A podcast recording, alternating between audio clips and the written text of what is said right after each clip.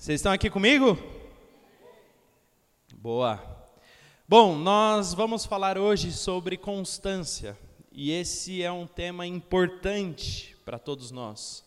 Porque nós somos talvez a geração mais inconstante dos últimos anos. Talvez se você se comparar aos seus avós, aos seus pais, talvez você seja muito mais inconstante do que eles. Se eu pegar um retrospecto da minha família, eu falando, se eu pegar o meu bisavô que eu conheci quando ele estava vivo, o meu avô, o meu pai, todos eles, eles eram constantes, porque era meio que a forma que a sociedade havia sido moldada. Meu pai, ele entrou num banco público, que na época era maravilhoso, você trabalhar num banco na época chamava Nossa Caixa, um banco do Estado. Ele entrou nesse banco aos 14 anos de idade e lá ele trabalhou dos 14 até morrer, até os 60 e poucos anos de idade, no mesmo lugar. E constantemente ele estava naquele lugar e ele trabalhou naquele lugar durante anos da sua vida. E os nossos pais e avós, eles talvez nós somos mais flexíveis, a gente é essa coisa que um dia está aqui, um dia está lá, um dia faz de um jeito, outro dia faz de outro, mas eles foram uma geração constante, talvez porque eles procuravam essa zona de conforto ali do trabalho, da segurança, mas assim, se você conversar, a maioria dos nossos pais e avós acordavam todos os dias no mesmo horário, faziam as mesmas coisas, é, assim, eram fiéis à rotina, fiéis ao trabalho, fiéis ao sistema que suas vidas estavam. E aí veio a nossa geração, que o cara quer ser influencer, quer ser TikToker, o cara larga tudo para fazer live de NPC, o cara tipo tá um dia tá fazendo negócio, outro dia tá fazendo outro, outro dia ele vende tudo que ele tem, compra em Bitcoin aí a Bitcoin dá errado, aí ele comprou lá um negócio que deu ruim, ele perdeu todo o dinheiro dele, e é muito volátil, é todo dia tem uma novidade, todo dia tem uma proposta, todo dia tem um desafio, e talvez nós somos a geração mais inconstante dos últimos anos, porque nós temos muita oferta, porque nós temos muitas distrações, os nossos pais, eles chegavam em casa, eles tinham um jornal para assistir, uma novela para assistir, olhe lá, um filme para assistir. Escolhi entre três emissoras, porque passava daquelas três ali, era muito ruim. Era ou a Globo, ou o SBT e se pá, Band. Aí ia lá para a Rede TV, ninguém assistia aquilo, né? A Gazeta, imagina. Quem aqui já assistiu a Gazeta? Quase ninguém. Ó, duas mãos, três mãos levantadas a Gazeta, gente. Tem um programa lá maravilhoso, que eu esqueci o nome do tiozinho que apresenta há muitos anos. Alguém lembra? Não? Ninguém lembra? Ah, ninguém sabe. Olha só, olha a geração que a gente está. Enfim. E aí, hoje nós temos todas as ofertas, todas as séries, todas as demandas ao nosso, a, acessivelmente a nós temos tudo, temos todas as opções, é muita coisa, a gente se perde, a gente não sabe o que fazer, e aí a gente fica no meio desse turbilhão. É muita demanda, é muito conteúdo, é muito. Tem um dia que você pode assistir todos os documentários do mundo, tem um dia que você pode assistir todas as séries do mundo. Eu tenho TDAH, então isso na minha cabeça é um absurdo. Eu abro o Netflix, eu fico 40 minutos passando em todas as séries, vejo todos os trailers e eu desligo e vou dormir, porque eu não consigo escolher nada. É verdade, a minha esposa está ali, ela sabe que é verdade. E agora eu fiz a raio de botar um Chromecast lá, que eu vou, vou entrando em todos. Ah, Prime, passo, passo, passo, não. Aí Netflix, passo, passo, passo, não. Disney, passo, passo, passo, não. E não assisto nada, e vou dormir. Mas é mó legal assistir trailer. Enfim, é difícil. Tudo isso são questões que têm sido atreladas à nossa mente, e por isso somos inconstantes. Porque é difícil, é difícil. É difícil nós sermos insistentes em algo, porque ficou chato, a gente passa para o próximo story. É difícil nós sermos teimosos ali na mesma coisa. Vamos lá. Quando eu era criança, eu assistia lá um filme à noite, e era o único filme que dava para assistir. Então você tinha que insistir no filme para ver se ficava bom. E às vezes ficava bom. Às vezes você insistia, ela falava, não, vou assistir, tem que ficar bom esse filme. Aí no final, nossa, ficou bom. Mas a maioria das vezes não ficava bom, o filme era péssimo. Mas você assistiu o filme ruim lá até o final. Hoje não. Hoje, se você pega um filme bom, às vezes, os primeiros três minutos, se não te pega, você desliga. Eu sei, eu faço isso. Poxa, não me pegou, hein, esse filme? Hum, vou desligar. Vou fazer outra coisa. Hum, não tem uma explosão, uma morte, uma perna amputada, um... Nos primeiros 30 segundos de filme, eu vou voltar para o feed do TikTok. É difícil assim, a gente ser teimoso em alguma coisa, persistente em alguma coisa. E aí, nós estamos falando de uma vida de fé, uma caminhada com Cristo. Sabe, todos nós aqui vivemos uma nova experiência com Jesus, conhecemos a Cristo, vivemos as maravilhas da fé, esperança, sonhos. Todos nós, quando conhecemos Jesus, ficamos tremendamente apaixonados por Ele apaixonados pela Sua graça, Seu amor, Sua bondade, ficamos maravilhados, não queremos outra vida, não queremos mais nada. Quando conhecemos a Jesus, parece que os nossos olhos mudam, a nossa maneira de enxergar o mundo muda, e aí nós só queremos Ele, ficamos apaixonados, até o momento que Jesus entra na rotina do nosso dia a dia. E aí toda essa bagunça que eu falei para vocês aqui anteriormente, Jesus começa a fazer parte dela. Então é três vídeos do TikTok lá rapidinho de dancinha e um Salmo 91 que aparece lá. Uma trend do, sal, do Salmo 91 que alguém inventou. Aparece vários vídeos lá, eu sou viciado em batalha de rima, aí batalha de rima, batalha de rima, batalha de rima, e do nada um carinha dando uma palavra, ah, você, ixi, cara, grita muito, próximo. E aí tudo é muito rápido, tudo é muito rápido. E Jesus entra no meio dessa bagunça. E tá lá, parece que Jesus tendo que disputar a sua atenção com muitas outras coisas. É difícil ser constante. É difícil ser constante em Jesus, porque você está lá apaixonado, eu nunca vi Jesus dessa forma, nunca vi amor dessa forma, nunca senti o que Jesus pode me experimentar, mas os problemas, a rotina, o dia a dia vai roubando a sua chama, o seu amor, a sua constância. E aí o que a inconstância faz é nós sermos jovens que cai e levanta. Que está de pé, está benzão, veio para o culto, está aleluiado, para terça-feira já está, meu Deus do céu. Aí de repente na quinta ele ouve uma palavra que enche o coração dele. Nossa, glória a Deus, eu vi um vídeo lá, dois minutos, eu fiquei chorando, aleluia. Quinta, meio-dia, quinta, duas da tarde, já está. Já está lascado. Já está curtindo umas fotos que não tem que curtir. Já está reagindo uns negócios que não é para reagir. Rápido, rápido. Cai levanta muito rápido está com fé em algum momento e está incrédulo no outro. É muito rápido. Um momento você parece Abraão falando de tanta fé que você tem. No outro momento você é terraplanista. Você é um, um paranoico. Você é um doido. É, é rápido, muito rápido. Oscila muito rápido. Num momento você está feliz, amando a Deus, amando a vontade de Deus, querendo agradar a Deus. Estou feliz, estou alegre. Em outro momento você está triste no mesmo dia, variações extremamente rápidas. Um momento você está em paz, seguro, e outro momento está inquieto, perturbado. Eu não sei vocês, mas só eu passo por isso. E é rápido. Às vezes demora um, uma passadinha do TikTok. O vídeo de cima te deixou feliz, cheio de fé, o vídeo de baixo te deixou triste, com vontade de morrer. Muito rápido. E aí, queridos, eu orando a Deus, eu perguntei, Deus, eu, eu gostaria de trazer algo que pudesse nos, nos despertar nessa noite para uma vida constante com o Senhor. E queridos, é muito simples, uma vida constante é sempre dar o próximo passo, é sempre continuar caminhando, é não parar de caminhar. Esse é o segredo da vida constante. O segredo da vida constante é dar o próximo passo, esse é o segredo. O segredo da vida constante é sempre que estiver difícil, dar mais um passo. E no dia seguinte, dar mais um passo. É isso. Não é brilhante, não é uma fórmula mágica. É só continuar. Mas aí o Espírito Santo veio falando comigo o que tem feito jovens hoje pararem nesse processo. Pararem.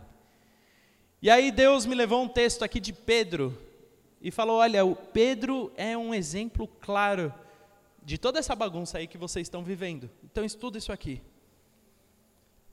Pedro é um personagem da Bíblia que teve um encontro real com Jesus. Pedro ele estava lá, ele era pescador, ele estava lá com as redes. Jesus chega até ele e fala: Ó, oh, larga tudo que você tem e me segue. O que, que ele fez? Seguiu imediatamente. As redes dele, o trabalho dele era aquilo que sustentava a sua casa e a sua família, e a Bíblia nos fala que imediatamente ele abandonou as redes e seguiu Jesus. Foi atrás de Jesus. E queridos, nós vamos ler a palavra de Deus e ver que Pedro era um cara intenso. E nós somos intensos. Quando está apaixonado, está apaixonado. Quando está feliz, está feliz. Intenso. Quando está agradando a Deus, nossa, eu estou agradando a Deus. A intensidade, é isso aí, loucura, vamos embora. Uh! Mas Pedro também era intenso nas cagadas que ele fazia. Era muito rápido. Pedro ia assim, ó, rápido. Pedro adorava Jesus, fazia um negócio maravilhoso para Jesus. No momento seguinte, Jesus estava repreendendo o Satanás que estava na vida dele, falando através dele. Era assim, Pedro, muito rápido. O cara era intenso. E aí, temos um ponto crucial aqui da vida de Pedro que nós vamos ler, que foi quando Pedro pecou. Quando Pedro desagradou a Jesus. Sabe, o pecado, ele nos gera vergonha. O pecado nos joga para baixo. O pecado joga na nossa cara a nossa incapacidade de viver para Jesus. A incapacidade de viver os planos de Jesus a nossa incapacidade de amar Jesus incondicionalmente, de andar com Jesus, de nós avançarmos, o pecado nos para. Nos para. E aí o texto que nós temos aqui é em João, capítulo 21, a partir do versículo 15, que diz assim: Depois de terem comido, Jesus perguntou a Simão Pedro: Simão, filho de João, você me ama mais do que estes outros me amam? Ele respondeu: Sim, o Senhor sabe que eu amo. Jesus lhe disse: Apacente os meus cordeiros. Versículo 16: Jesus perguntou pela segunda vez: Simão, filho de João, você me ama? Ele respondeu: Sim, o Senhor sabe que eu amo. Jesus lhe disse: Pastorei as minhas ovelhas. Pela terceira vez, Jesus lhe perguntou: Simão, filho de João, você me ama? Pedro ficou triste por Jesus ter perguntado pela terceira vez: Você me ama? E respondeu: O Senhor sabe todas as coisas, sabe que eu amo. E Jesus lhe disse: Apacente as minhas ovelhas. O que está acontecendo nesse texto aqui? Sabe, nessa conversa, foi o primeiro encontro de Jesus e Pedro depois do pecado de Pedro. Primeiro, primeiro encontro eles têm que resolver aquela situação, aquele elefante branco na sala. Dias atrás aqui desse momento, momentos atrás aqui, Jesus e Pedro estavam tendo alguns dos diálogos. Só para nós entendermos o contexto da época, Jesus ali em Jerusalém já estava sendo oprimido e perseguido. Jesus ele se tornou um profeta controverso ali na época. E era comum, todos sabiam que os fariseus buscavam matar Jesus. Já estava esse clima, esse clima tenso. A expectativa dos discípulos era que Jesus armasse uma revolução contra Roma, se tornasse rei de Israel, assumisse o poder sobre toda Israel e os discípulos seriam então agora os generais de Jesus. Nós vamos governar com ele, é isso aí, vamos embora. Não é à toa que em determinados momentos, quando Jesus falava, olha, eu vou morrer, a Bíblia fala que Pedro chega e corrige Jesus. Ô Jesus, está loucão? Você vai morrer não. Você é poderoso. Você transforma água em vinho, você dá comida para o povo. Não, você não vai morrer, não tem como. Você tem poder para mandar fogo cair do céu. Nenhum inimigo tem poder contra você, Jesus. Você não vai morrer, tá doido, Jesus? E aí Jesus vira para ele e fala: Sai daqui, diabo. Porque você não está falando da, da vontade do Pai. Porque você está me desviando do meu foco. Então, esse é o clima que está ali. Todos sabem que Jesus pode pode morrer a qualquer momento, todos sabem. Jesus estava falando isso, olha, eu vou morrer.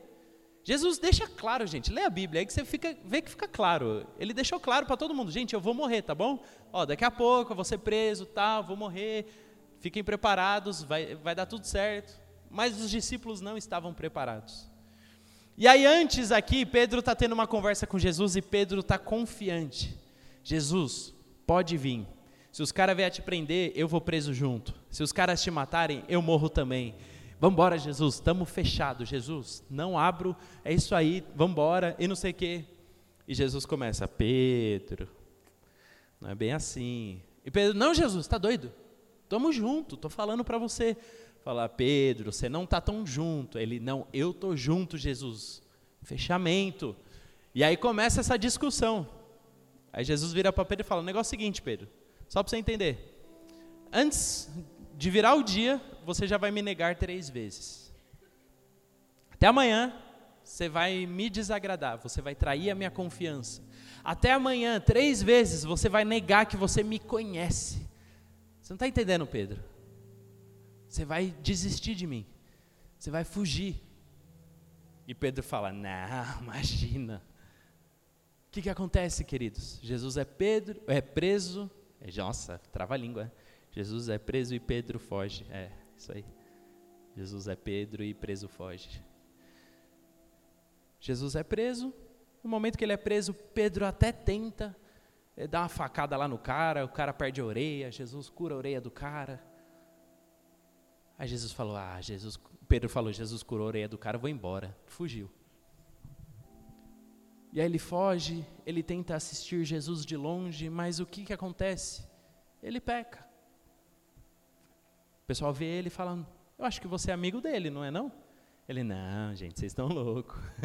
Eu, amigo desse cara, tá maluco. Aí o outro já vem: Não, você é amigo dele sim, você fala igual ele, vocês têm o mesmo jeito, vocês são da mesma terra, vocês são igualzinho. Não, pode pá, você é amigo dele. Ele, não, vocês estão malucos. Aí chega um terceiro, mano, você é amigo dele, eu te vi, tal dia, você estava em tal lugar, você era aquele cara brabo lá, cheio de vontade, não sei o quê, que falava isso e aquilo. E aí o que, que Pedro faz? Começa a xingar todo mundo. A Bíblia fala que era palavrão. Vocês vão tomar. Oh, calma. Minha filha até me corrigiu ali, para não falar besteira.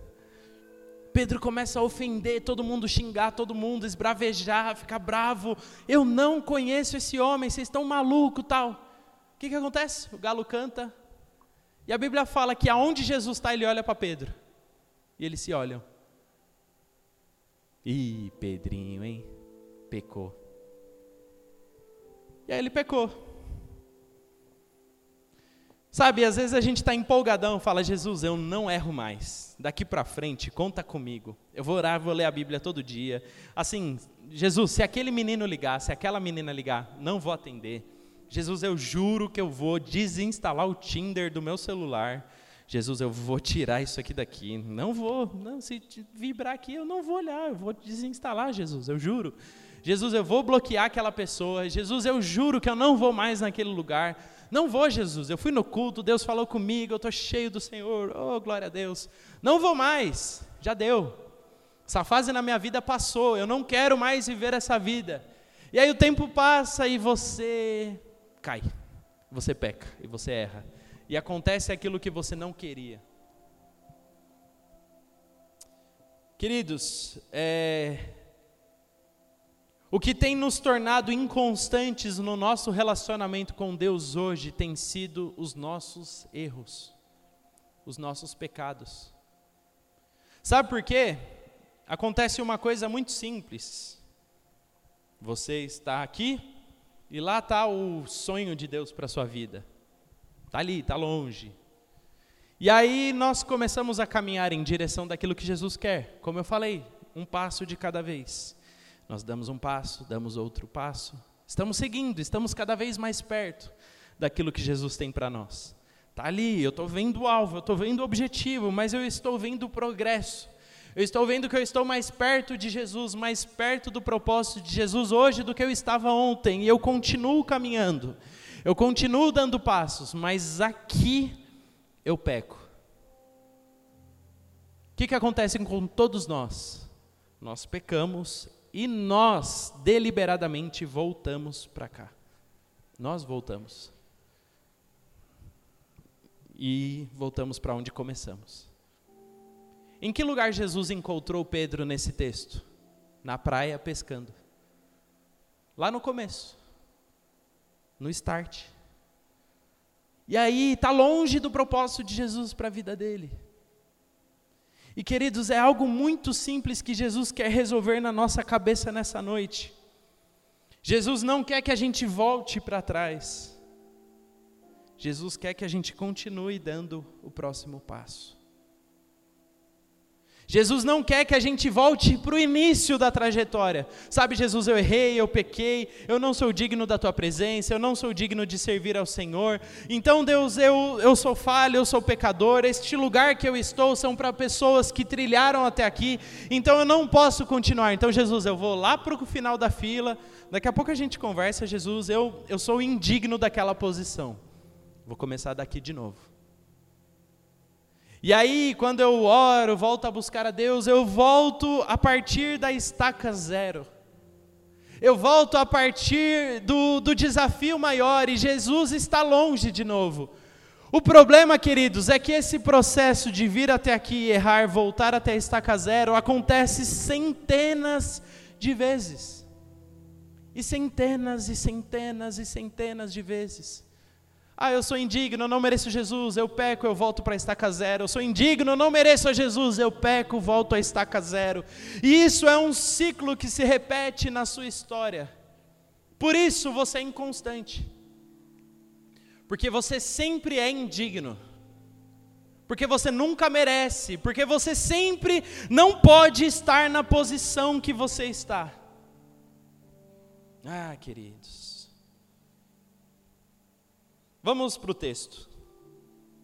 Jesus ele chega para Pedro no lugar do pecado. O que, que nós estaríamos prontos para fazer? Que foi o que Pedro fez? Voltar lá para o começo. Voltar lá para a estaca zero. E Jesus faz uma pergunta a Pedro. Mas essa pergunta tem algo dentro dela que só o original do texto pode nos ensinar. Quando Jesus pergunta para Pedro: Pedro, você me ama? Jesus fala você me ama, o amor que Jesus usa naquele texto é ágape. A palavra original é ágape. Ágape significa amor incondicional. O que Jesus perguntou para Pedro foi: Pedro, você me ama acima de todas as coisas, mais do que tudo, mais do que a sua vida, mais do que a sua esposa, mais do que os seus filhos, mais do que dos seus amigos, mais do que tudo, você me ama. Sabe o que Pedro responde? Jesus, eu te amo, filéus. A palavra filéus aqui significa eu gosto muito de você. Mas pera lá. Gosto muito, gosto muito, muito, muito. O que, que Pedro está demonstrando aqui para Jesus? Que ele não está neste lugar. Se Jesus tivesse perguntado isso para Pedro três dias antes, Pedro teria respondido: Senhor, eu te amo, ágape, eu te amo acima de todas as coisas, vamos embora, estou fechado com você, estou fechado com o Senhor. Mas não, ele não responde isso, ele responde: Senhor, tu sabes que eu te amo.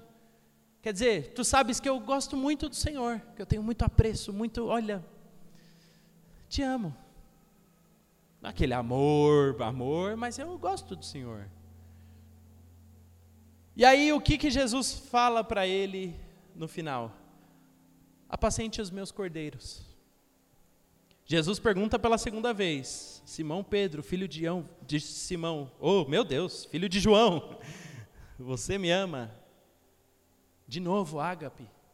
E ele responde: Tu sabes que eu te amo, Filéus, tu sabes que eu gosto do Senhor. E aí no final ele pergunta: Pedro, você me ama, Filéus? E aí ele ficou triste. Aí ele, Senhor, tu sabes de todas as coisas. Tu sabe que eu não estou disposto ainda, talvez, a pagar o preço maior pelo Senhor. Tu sabe que eu não estive disposto a morrer pelo Senhor. Tu sabe que eu não estava disposto a me sacrificar pelo Senhor. Eu te amo, Filéus. Eu gosto muito do Senhor. Eu gosto muito do Senhor, mas eu ainda não estou lá. E o que que Jesus diz no final? Apacente as minhas ovelhas. Apesar dos erros de Pedro, Jesus, no final das três sentenças, ele fala para ele: apacenta os meus cordeirinhos, apacenta as minhas ovelhas, cuide da, do, dos meus, faça aquilo que eu te chamei para fazer. Faça aquilo que eu te chamei para fazer. Apesar dos seus erros, os sonhos de Jesus para Pedro não mudam. Jesus ele tinha idealizado algo para a vida de Pedro quando ele o chama naquela praia. Uma vida para Pedro, um sonho preparado para a vida dele. E ao decorrer da sua história e da sua trajetória, Jesus dá vários indícios para Pedro. Ele fala: Olha, Pedro, você será pedra, e sobre essa pedra eu firmarei a minha igreja. Você será a base que eu vou construir o meu ministério nessa terra. É você, Pedro. Eu tenho sonhos para a sua vida. Queridos, imagine quantas madrugadas Jesus conversou com Pedro, explicou para ele os seus sonhos, os seus projetos, os seus alvos naquela, na, na terra, e todas as vezes que Jesus falava, o coração de Pedro ficava cheio. Eu amo a Jesus, eu amo a Jesus, eu vou fazer a tua vontade. Mas aonde Pedro está agora? Está na praia, no ponto de partida. Ele não acha que ama Jesus o suficiente para entregar tudo por ele. Ele voltou para a estaca zero. E o que nós aprendemos com Jesus nesse texto é que Jesus não quer que Pedro volte para a praia, Jesus quer que Pedro dê o próximo passo. O que Jesus pensa sobre Pedro não mudou com o seu erro. Jesus não quer que Pedro comece a entrar nessa vai e volta, nesse cai e levanta, nesse ai meu Deus, eu sou pecador, eu sou indigno, ah, hoje eu estou bem, hoje eu estou mal, hoje eu estou de pé, hoje eu estou prostrado. Não, ele não quer isso. Ele quer mostrar para Pedro: Pedro, se você caiu, bora, continua, dê o próximo passo. O que eu penso sobre você não mudou. Apesar dos seus erros, o olhar de Jesus a seu respeito não muda. Se você um dia foi chamado por Jesus para servir a Ele e Ele te levou para uma trajetória, você se torna inconstante porque todas as vezes que você erra, você acha que Jesus mudou. Deixa eu te falar uma coisa: Ele não mudou. O olhar dele sobre você não mudou.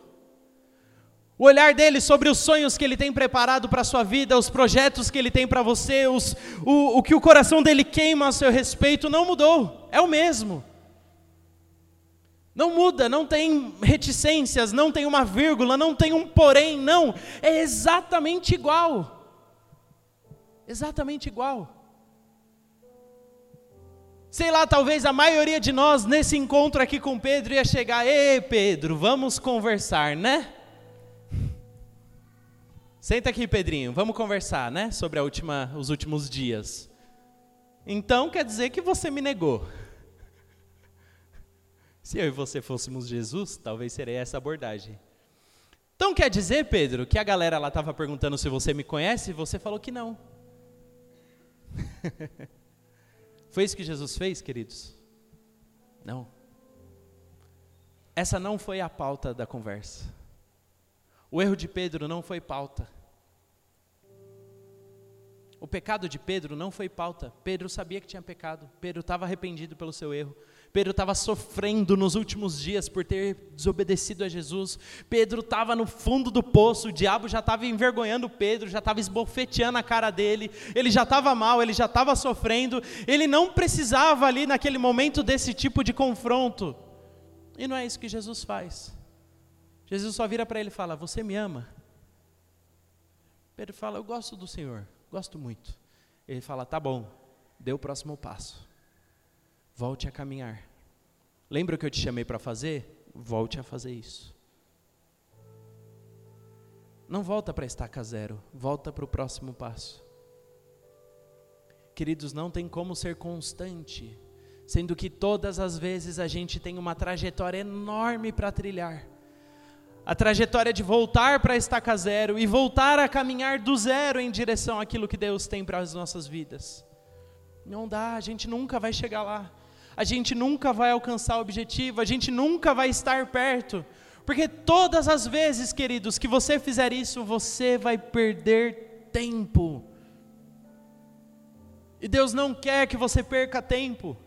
Jesus não quer que você perca tempo, Rafael, mas você não sabe o que eu fiz, o erro que eu cometi, o pecado que eu fiz.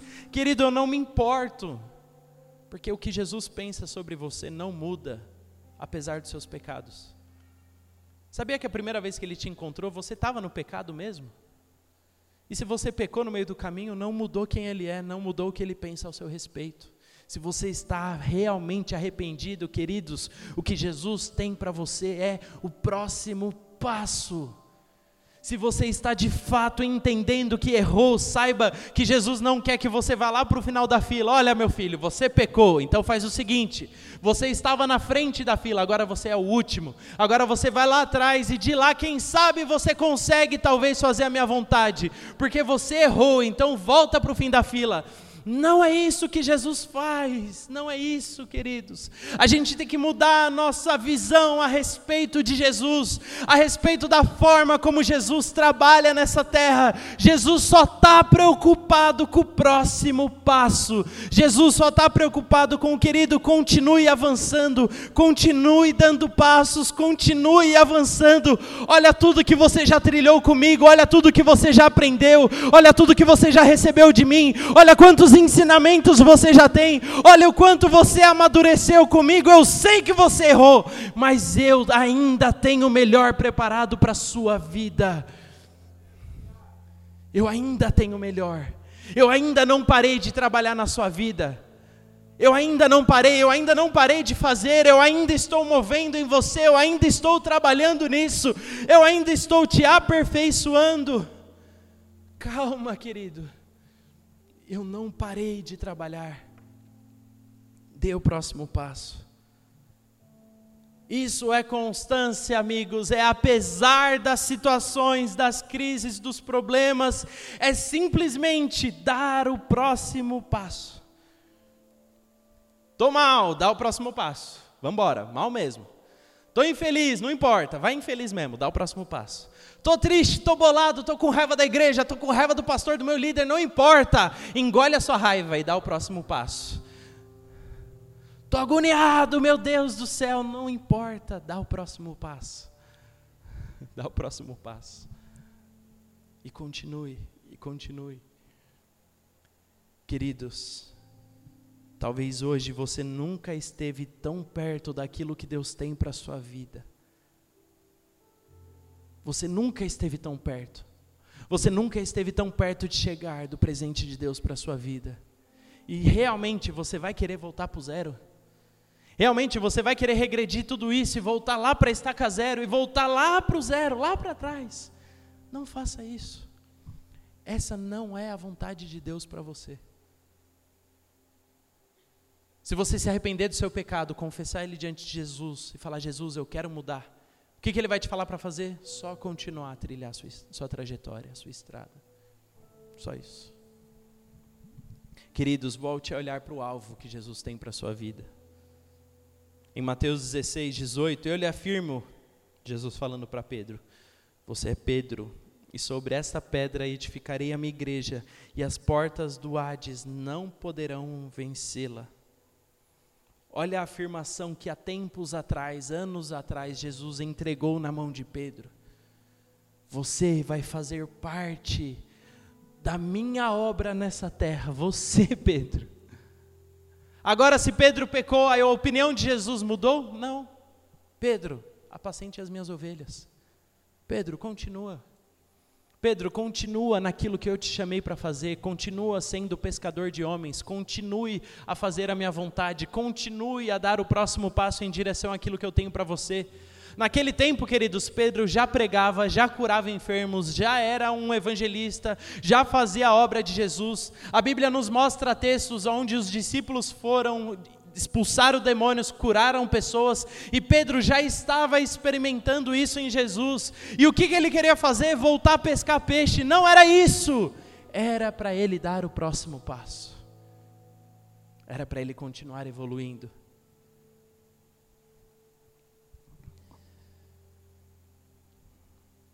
Quando Pedro erra, Jesus só fala para ele: apacente as minhas ovelhas, volta para o seu alvo, volta para o sonho que eu tenho para a sua vida.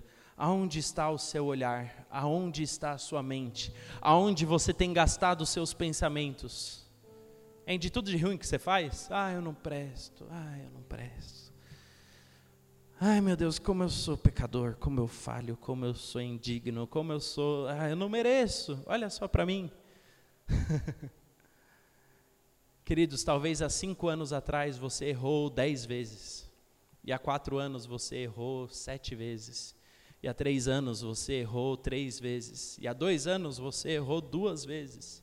E esse ano você errou só uma vez. E aí, quando você erra, você jura que você não consegue olhar para trás e falar: Deus, eu estou progredindo. Deus, eu estou melhorando. Deus, eu estou cada vez mais perto de te agradar. Deus, eu estou cada vez mais forte na tua palavra. Deus, eu estou cada vez mais fortalecido pelo seu querer. Sabe, a gente tem a tendência de olhar só para o ruim, só para coisa ruim, só para a tragédia. Quando Jesus quer te fazer olhar hoje, olha tudo que você viveu comigo esse ano. É sério mesmo que os seus olhos vão ficar no seu erro? É sério mesmo que a tragédia é o final para a sua vida? Olha tudo que eu fiz na sua vida. Esse ano você teve experiências comigo, você ouviu minha voz, eu falei com você, você foi batizado, você chorou, você caiu no chão, você se entregou na minha vontade, você se entregou a mim, você disse: Jesus, muda a minha história. É sério mesmo que por causa de um erro eu vou apagar tudo isso? Não. Jesus não apaga, não apaga. Jesus quer te fazer olhar para onde Ele ainda tem preparado para a sua vida. Mude o seu foco, querido, mude o seu foco. E Jesus é engraçado que Jesus é insistente com Pedro. Tu me amas? Tu me amas, Pedro? Pedro me ama mesmo? Ele é insistente. E no final ele fala: faça a minha vontade, faça a minha vontade, faça a minha vontade. Jesus insiste com a gente. insiste. Talvez essa noite você entrou aqui falando: ah, já era para mim, eu vou lá no culto, vou ver o que, que dá, vou ver o que acontece. Mas eu sei que eu errei, eu sei que eu estou mal, eu sei que ah, eu tô, essa semana não deu bom. Ah, esses dias estão osso. Caramba, tá difícil. Deixa eu te falar uma coisa, queridos. Jesus é insistente com você. Você pecou? Tá bom, se arrepende. Dá o próximo passo. Jesus está interessado no próximo passo.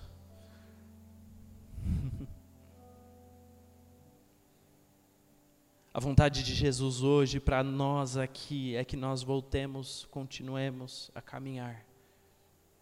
É só voltar a caminhar. Só isso. Jesus não está te pedindo nada de mirabolante hoje. Jesus não está te pedindo para dar uma estrelinha, um mortal para trás. Não está te pedindo para, olha, você vai ter que agora carregar, andar de joelho até a Aparecida do Norte. Você vai ter que agora rezar não sei quantas Ave Maria, não sei quantos Pai Nosso, não sei quantos terços, não sei quantas coisas. Jesus não está preocupado com isso. Olha, você agora tem que sofrer pelo que você fez. Você tem que ser punido, você tem que sofrer na pele, você tem que correr uma longa trajetória para ir voltar tá no, ali ó, no quadro dos meus queridinhos. Esse não é Jesus. Se arrependeu, você continua no lugar onde você está. E na verdade, Jesus já está preocupado em fazer você dar o próximo passo. Queridos, a palavra de Deus nos mostra que depois desse encontro de Jesus com Pedro, a vida de Pedro simplesmente explodiu. Pedro sai desse encontro, eles vivem ali com Jesus mais alguns dias, Jesus volta para o céu. E quando Jesus volta para o céu, Pedro, ele toma a frente da obra de Jesus na terra.